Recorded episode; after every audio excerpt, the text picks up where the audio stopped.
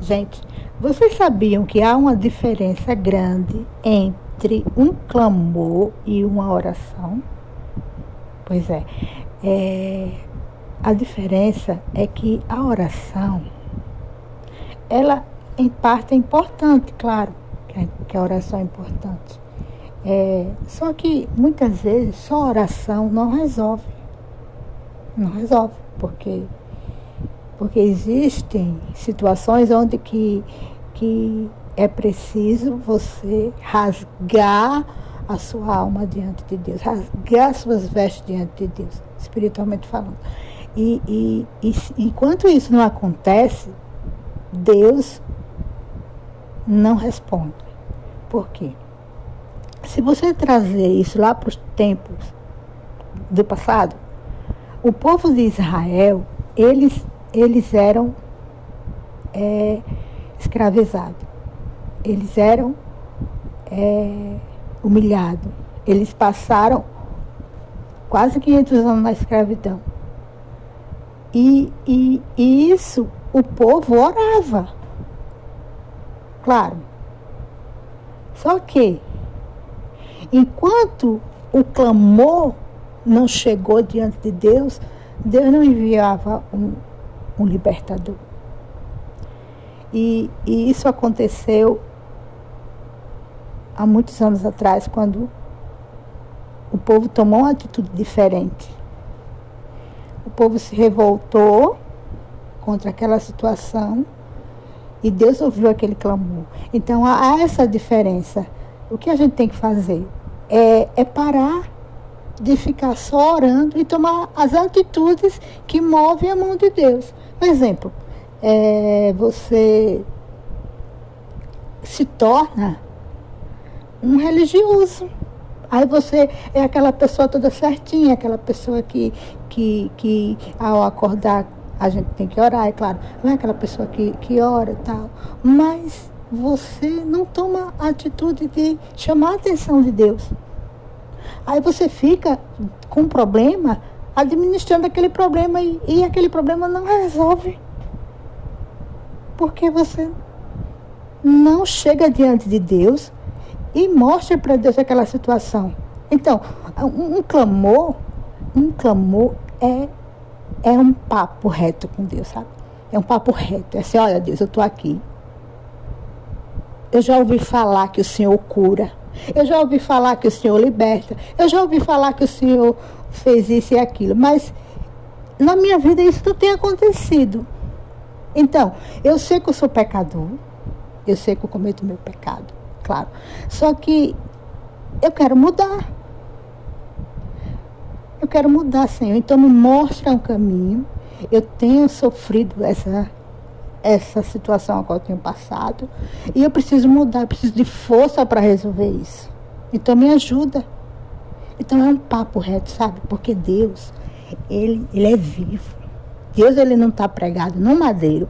Deus ele não está numa foto. Deus ele não está num, num, num, num altar de pau, de baal. Não. Deus ele é vivo.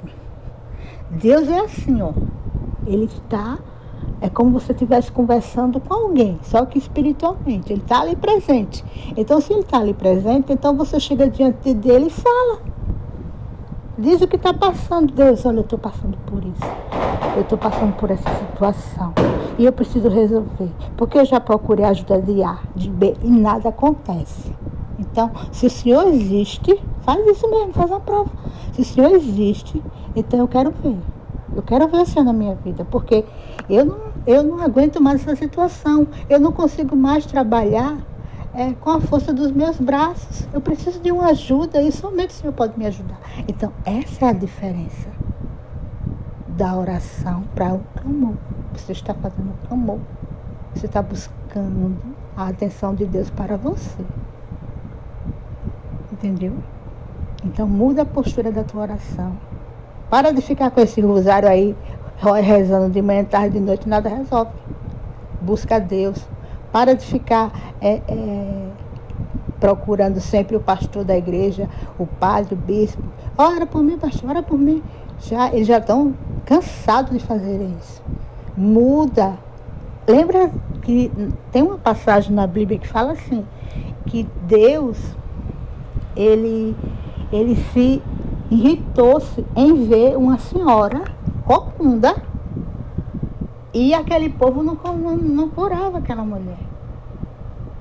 Então ele foi lá e disse, oh, nossa, até quando eu estarei convosco? Gente, Jesus, preste atenção, Jesus, ele já veio. Ele mostrou como você deve fazer para vencer o diabo, para vencer essa doença, para vencer este mal. Ele mostrou, ele veio, mostrou e foi. Entendeu? Agora é com você. E a palavra dele, claro. Você tem que invocar a palavra dele, você tem que invocar o poder dele. Mas ele, ele fez a parte dele. Quando ele morreu na cruz, ele disse: está consumado. Lembra? Está consumado. Então, tudo aquilo que vinha para nossas vidas, para nos tirar a paz, para nos tirar o sossego, Jesus pregou no, no madeiro. Está lá no madeiro. Então, quando você olha para a cruz, você vê quem? A vitória.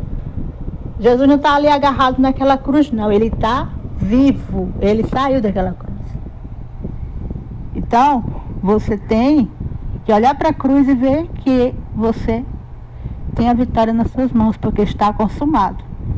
Ele disse assim: está consumado. Então, mude a postura de você orar. Chega diante de Deus e fala. Se você já é da fé, cobra. Deus, ó, eu sou fiel a ti. É, e eu estou passando por isso. Eu não aceito isso. O Senhor disse que era para te provar, não foi? O Senhor disse, provai-me se eu não vos abrirei as janelas do céu. Então, eu estou te provando. Porque Ezequias, ele, ele, ele recebeu uma, uma sentença de morte. Ele disse assim, ele não. É, Deus mandou Isaías e até Ezequias e disse que ele arrumasse a casa dele, porque ele iria morrer. Então, que ele arrumasse a casa. E Ezequias não questionou com, a, com Isaías, não. Ele foi para onde? Ele virou o rosto para a parede e cobrou de Deus a fidelidade que ele tinha com Deus. Então ele disse: Deus lembra-te de mim, porque sou fiel a ti. Ele não questionou-se com ninguém.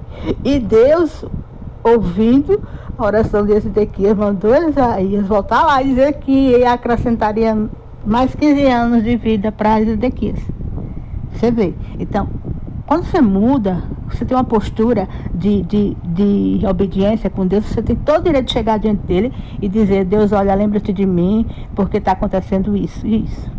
Agora, você que está começando agora, chega diante de Deus e diz: Deus, eu preciso da tua ajuda, porque eu não consigo mais trabalhar sozinho, eu não consigo mais com a força dos meus braços, eu preciso do Senhor. Então, me diz o que eu tenho que fazer, porque eu vou fazer. Entendeu? Amanhã a gente vai falar.